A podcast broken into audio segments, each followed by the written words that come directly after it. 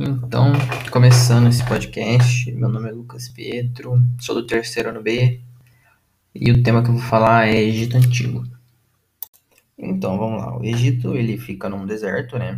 É, nele passa o rio Nilo e ele é fértil, dá para plantar, então o ser humano consegue viver lá, como a praga que somos.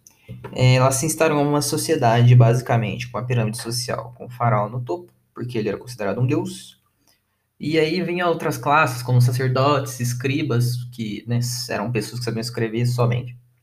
E o povo, que obedecia o faraó e ganhava comidinha ali, tamo junto.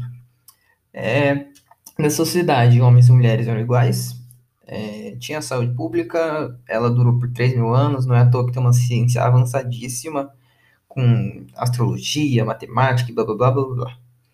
É, eles têm uma religião baseada em deuses e blá blá blá, e esses deuses eles têm corpo de humano e cabeça de animais.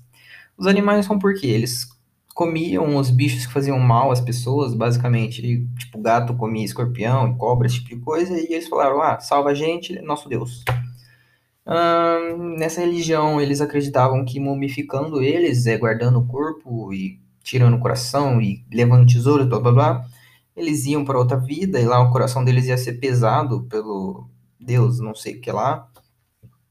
E se o coração fosse mais pesado que uma pena, que essa pena basicamente é uma representação do Deus Maat, se fosse mais pesado, você ia para o inferno lá deles, ou se fosse mais leve ou igual, eles, você ia para o paraíso. E eles acreditavam que se você puder, podia levar suas riquezas daqui, mas assim, a gente sabe que não, hoje em dia só virou uma caça ao tesouro, essas riquezas aí nas pirâmides, né?